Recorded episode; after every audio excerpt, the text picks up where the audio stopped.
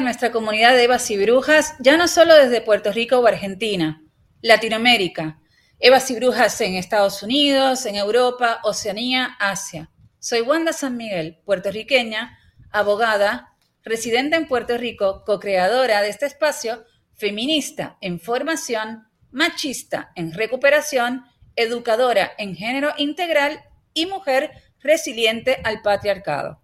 Les presento a mi compañera Silvia. Hola a todas y todes. Soy Silvia Cibel Batista, historiadora especializada en feminismo y género, escritora, co-creadora de este espacio y al igual que Wanda, machista en recuperación y educadora en género integral. Como siempre, queremos darle las gracias a todas y todes los que nos envían mensajes, nos comparten sus experiencias y nos siguen a través de las redes sociales, donde tenemos presencia en Facebook, Instagram y Twitter bajo Evas y Brujas Podcast y a nuestro email evasyBrujas@gmail.com.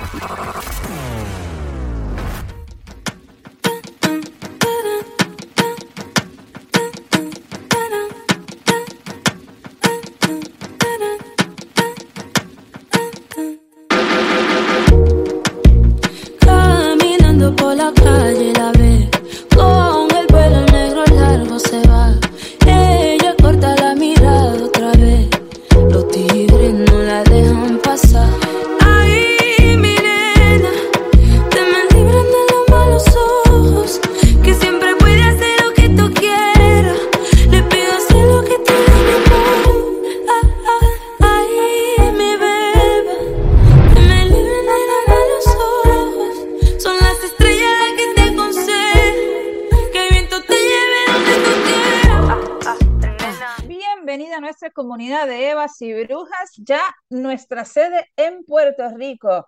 ¿Cómo están? Esperamos que estén bien.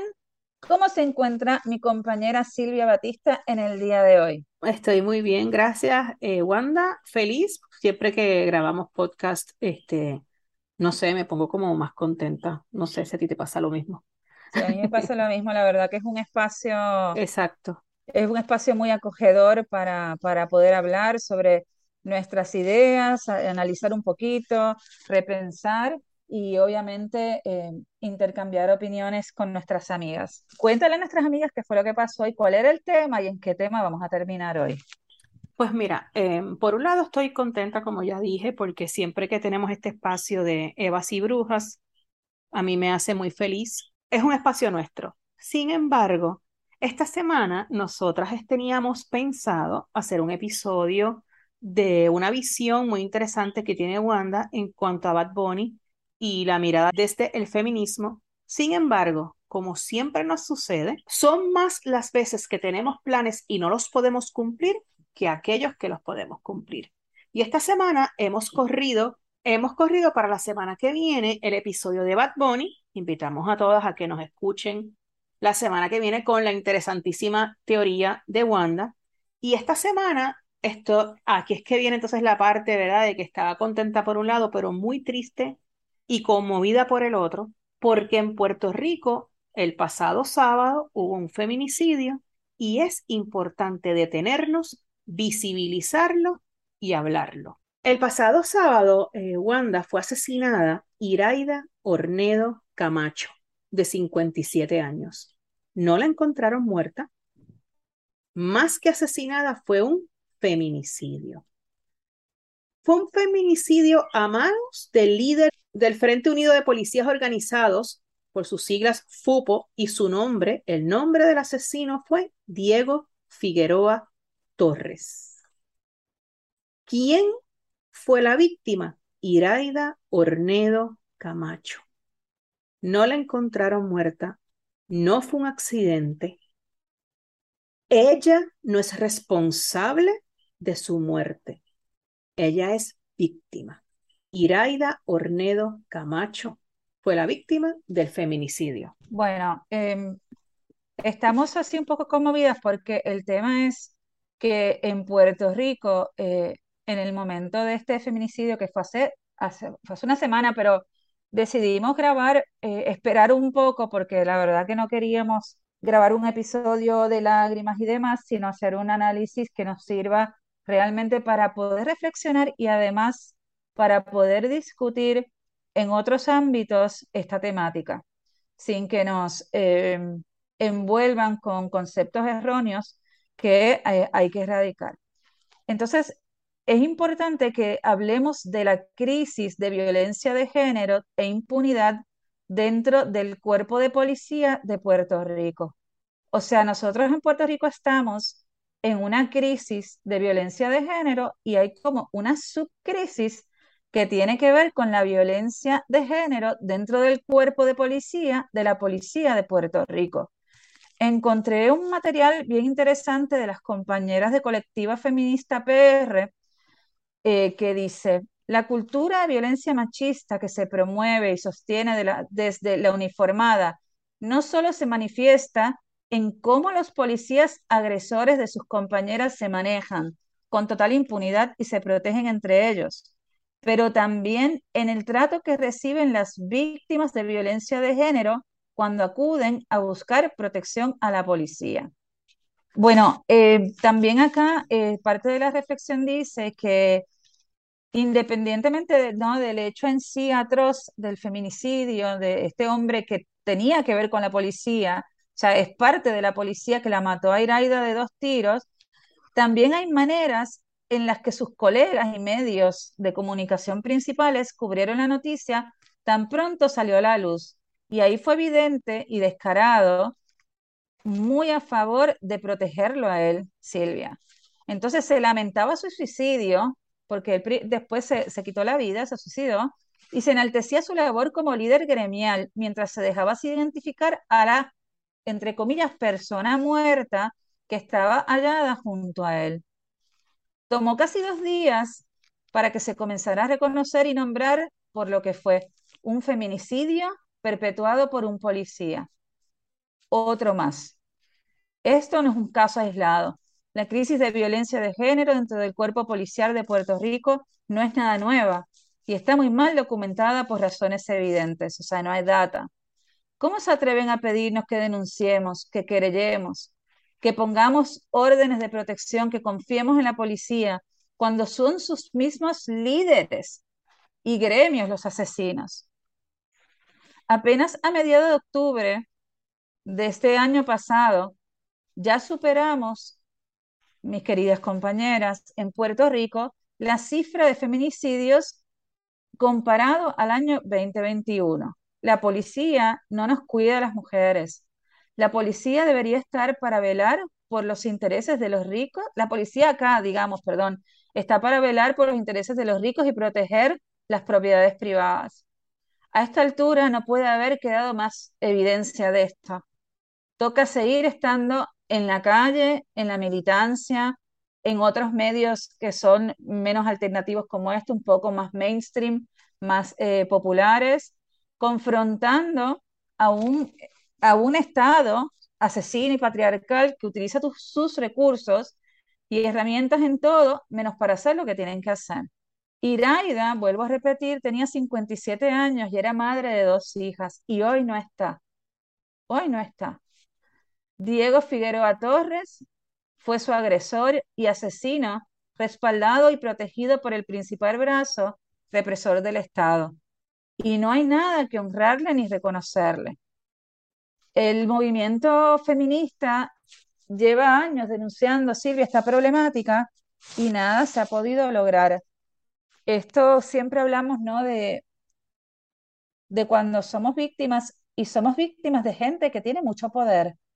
No es tan fácil.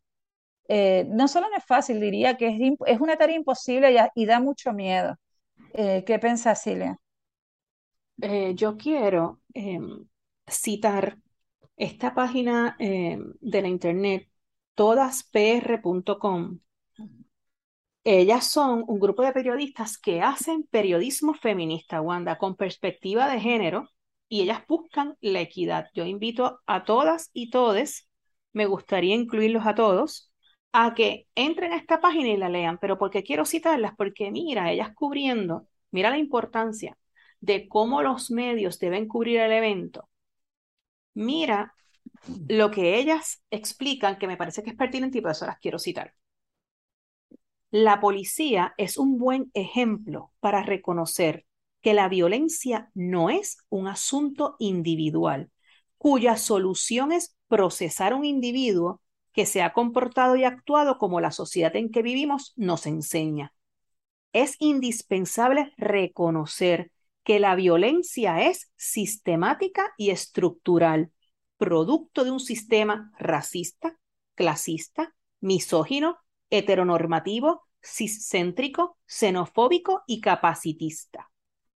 De esa manera, Wanda, es que el Estado criminaliza a quienes no se ajustan a sus normas y las encierra, perdóname, y les encierra en, en jaulas. No se trata de rehabilitar individuos, se trata de transformar nuestros arreglos políticos, sociales y económicos que se levantan en estructuras opresivas basadas en la producción de desigualdad. Y la policía es reflejo.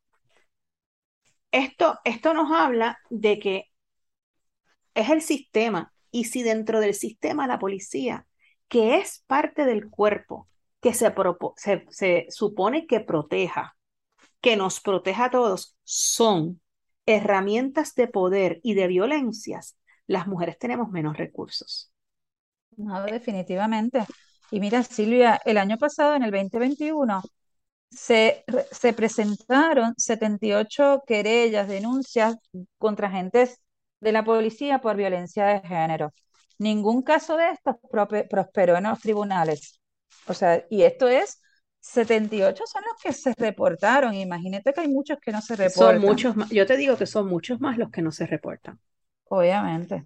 Entonces, eh, viste, hay mucha, mucha, o sea, la policía está llena de agentes que han, que han amenazado, agredido y asesinado a sus parejas, especialmente con el arma de reglamento. Fíjate esto, qué detalle tan macabro y tan importante con el arma de reglamento. Entonces, casi nunca se resuelve porque recae en ellos mismos la investigación. Eh, un dato eh, político puede ser es que la policía de Puerto Rico está bajo una reforma hace años, en, parte por esto, por el mal manejo de los casos de violencia de género. Y de un informe federal que, se, que, digamos que, hay unas, algunos eh, hallazgos, encontraron que la policía no protege adecuadamente a las víctimas de violencia de género, no investiga adecuadamente las denuncias tampoco, no orientan a las víctimas y no defienden las órdenes de protección vigentes. Así que tú imagínate cómo está la cosa de picante. Y también hay un informe de la organización Kilómetro Cero que se titula Ir a la policía a denunciar la violencia de género sigue siendo un campo, un campo minado. Y me, encanta ese, ese título porque es una buena metáfora de lo que presenta una mujer o puede, puede pensar o, sufrir o, sentir una mujer que va a denunciar a un hombre, no solamente a un policía, sino a un hombre también que tenga poder político, económico dentro de las arcas del Estado. ¿Cómo tú vas a ir a denunciar si sabes que está todo preparado para que para que o no se haga nada con el riesgo de que el agresor se ponga más violento. Entonces, esta cultura, viste de que se habla mucho de cultura organizacional. Bueno, en la policía de Puerto Rico, yo no sé cómo es en otros lados, a lo mejor en otros lados también es lo mismo. En la cultura de Puerto Rico hay una cultura de impunidad que permea a la uniformada y que incluye eh, el ocultar información sobre los oficiales que están involucrados. ¿Tú sabes por qué yo creo que en Argentina eh, yo nunca escuché esto como un problema eh, central? Porque las investigaciones en Argentina nunca las hacen en la policía. O sea, directamente las hace fiscalía. Entonces, la, etapa o la, la intervención de la policía, si no es nula, es bastante pequeña. Hay casos, hay casos, pero aparentemente más aislados que acá en la isla del encanto en Puerto Rico, que cuando pasan estas cosas, pues uno se, dice, bueno, del encanto, ¿no? Este, y se lo, se lo, uno se bajonea y se lo discute un poquito. Silvia. Quizás nosotras no podemos traer la solución, una solución concreta, pero lo que estamos haciendo de visibilizar el feminicidio de Iraida, de decir su nombre completo, Iraida Ornedo Camacho, es sumamente importante porque no es una muerte más, no es una muerte al azar, no fue un accidente. Hablamos de no solamente cómo los medios cubren la noticia, sino también la problemática social que existe en la isla, de cómo en la policía se cubren, se tapan y generan otra interseccionalidad de violencia en las mujeres que están en relaciones ¿verdad? sexoafectivas con miembros de la policía. ¿Sabes qué, Silvia? Yo me acabo de dar cuenta, nosotras tenemos una amiga, obviamente que no voy a decir su nombre por un tema de su confidencialidad, pero una amiga muy cercana que hace años estuvo em, en un conflicto gravísimo. A ella la han, eh, la han eh, amenazado por el, con, el arma de reglamento, una amiga muy cercana nuestra. Mira, se me había olvidado pero ciertamente realmente es un subproblema dentro de un grave problema.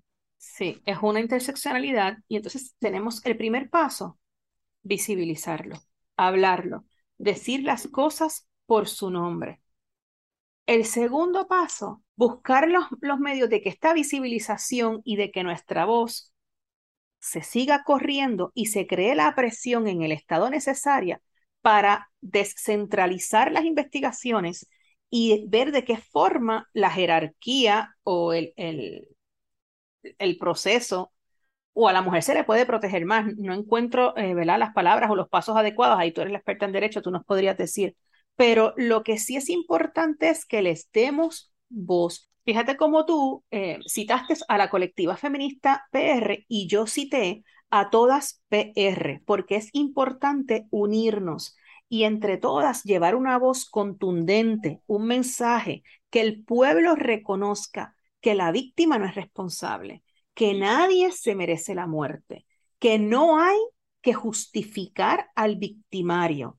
Nada, no importa las circunstancias de las relaciones sexoafectivas de esa persona, de esa mujer, justifica un feminicidio. No, y otra cosa es, eh, bueno, de hecho, hasta tenemos eh, amigas, muy amigas, que piensan que, que sí existe el derecho de las personas que eran amigas de, del asesino de lamentarse y demás.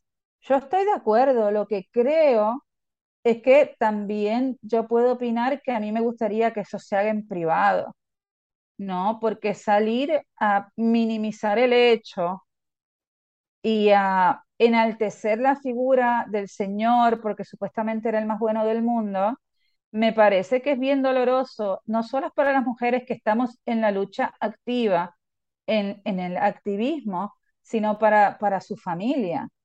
Eh, no sé, esto a, a, mí me hizo mucho ruido, son casos, imagínense que ya tenemos 59 feminicidios en el 2022 en Puerto Rico, pero hay algunos casos que no es que sean más importantes, sino que hacen eh, un ruido específico en la opinión pública y que lamentando la, la pérdida de Iraida, está bueno porque nos genera, la, nos genera la posibilidad de poder discutir el problema. El año pasado, no, perdón, en el 2020, uno de nuestros primeros episodios fue con el caso de Andrea Ruiz Costas, donde ahí quedó en evidencia que el Poder Judicial maltrata a las mujeres que van a, las revictimiza a las mujeres que van a denunciar y de hecho Andrea Ruiz Costa la, mató, la mataron dos veces, la mató el Estado porque no la protegió y la mató su feminicida. Fue un caso testigo. Y yo creo que el caso de Iraida, lamentablemente, también va a ser un caso testigo. Y yo espero, aunque en este momento, como el hecho ocurrido hace muy poco, estoy con la fe no tengo tanta fe. Yo espero que este caso testigo em, genere algún tipo de cambio. Hoy estoy con poca fe. Espero tener un poco más de fe la semana que viene. Yo también. Mira, Wanda, hay unas frases que yo quisiera eh, decir que son apropiadas eh, en estas colectivas feministas se, se encuentran y son frases que ayudan también a visibilizar de lo que tú y yo hemos estado hablando. Esta, esta frase la habíamos utilizado en otro de, de los episodios, pero me parece que es pertinente que repetirla. No quiero sentirme valiente cuando salgo a la calle. Quiero sentirme libre. No quiero sentirme valiente cuando salgo a la calle. Quiero sentirme libre. Por supuesto, también están las frases em, que están en todos los eslóganes de feministas. Nos queremos vivas, ni una más, ni una menos. Pero la última, este cuerpo es mío, no se toca no se viola, no se mata. Este episodio ha sido un poco, eh, Wanda y yo estamos así como, como un tanto este down, estamos un poquito tristes, un poco... ¿Cuál sería el equivalente? Nosotros aquí en Puerto Rico tenemos un Spanglish, que esto es una cosa terrible. En Argentina, en Argentina, que bueno, que también son nuestras oyentes, eh, se dice pachucha, estamos pachucha, estamos golpeadas. Estamos golpeadas. Me gustó, me gustó eso, sí me siento golpeada emocionalmente eh, me repito, es bien importante que lo, que lo visibilicemos, que lo hablemos y que estemos conscientes de que ella no se lo buscó. Iraida es víctima. Víctima. Y él es un asesino, es un feminicida. Y son conversaciones incómodas, porque también he visto comentarios em, referí, o sea, de incluso de mujeres, porque esto no, esto sabemos que hay mujeres que son muy machistas, eh, referidos a otras intervenciones que hemos tenido sobre este tema en otros lugares, como que bueno, no hay que, no hay que discutir, estas cosas hay que discutirlas, sí. porque son conversaciones incómodas. Yo sé que son conversaciones incómodas y que a veces la discusión puede incomodar o demás, pero son discusiones que hay que darlas, eh, especialmente porque hablamos porque somos mujeres, porque hablamos, en mi caso yo también hablo como víctima de violencia y porque realmente, eh, porque nos afecta emocionalmente de una manera diferente que por ahí a otras personas, ¿no? Así que nada, Silvia, ya te voy a dejar terminar hoy. Es un, sí, es un episodio de reflexión profunda. Es un episodio de reflexión profunda y antes de, de despedirnos, a todas nuestras Evas y brujas, a todas nuestras oyentes que se cuestionen, que piensen, bueno, ella estaba en una situación que la puso en riesgo o no se dio hacer, lo único que yo les quiero recordar es, al revés, si lo viramos y hubiera sido el hombre la víctima, no se estaría cuestionando si él estuvo o no estuvo en una situación de riesgo. Iraida es la víctima. Él, Diego, fue su feminicida. Yo quiero y aspiro con este, igual que Wanda, nosotras aspiramos en este espacio que nosotras tengamos igualdad de derechos.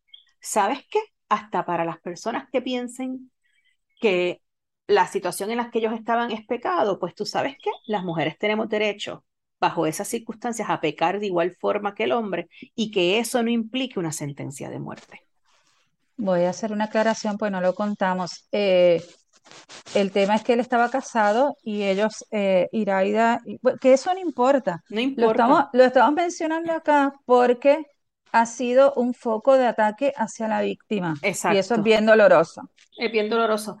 Eh, y, y, no es, fíjate que no lo habíamos ni aclarado yo, que lo estaba trayendo a colación, pero trayendo a la colación desde una manera educativa, porque nosotros, yo quiero, Wanda quiere, nosotras deseamos y ansiamos y esperamos que todas lleguemos a pensar que va a llegar la igualdad de derechos y la equidad de oportunidades cuando piensen en nosotros bajo las mismas circunstancias que piensan en un hombre. Iraida fue la víctima y él fue su feminicida. Entonces, Wanda, ¿qué nos queda decir? huevas Y y brujas. Los angelitos te mando, te mando. Nena. Lo pido al cielo, le pido, le pido. Nena. Los angelitos te mando, te mando. Nena. Le pido al cielo, le pido, le pido. Te veo mi sueño, abro los ojos, te quieren matar. Sigo corriendo, cerca de un fuego, me quedo quemada. Si quieres tú, te fuiste temprano. Pero sé que siempre te tengo a mi lado. No me quedo nada, si pudiera Es que el tiempo se me va y nada. Me acuerdo la luz de tu mirada. Ay, mi beba, te me liberan los ojos. Son las estrellas las que te aconsejo. Que el viento te lleve donde tú quieras. Los angelitos te mando, te mando. Lo pido al cielo, le pido, le pido. Los angelitos te mando, te mando. Le pido al cielo, le pido, le pido.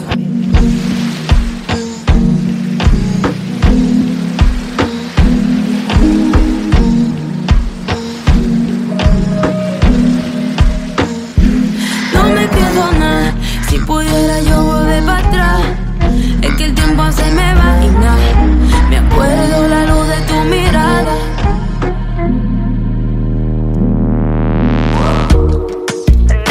Los angelitos te mando, te mando. Lo pido al cielo, le pido, le pido.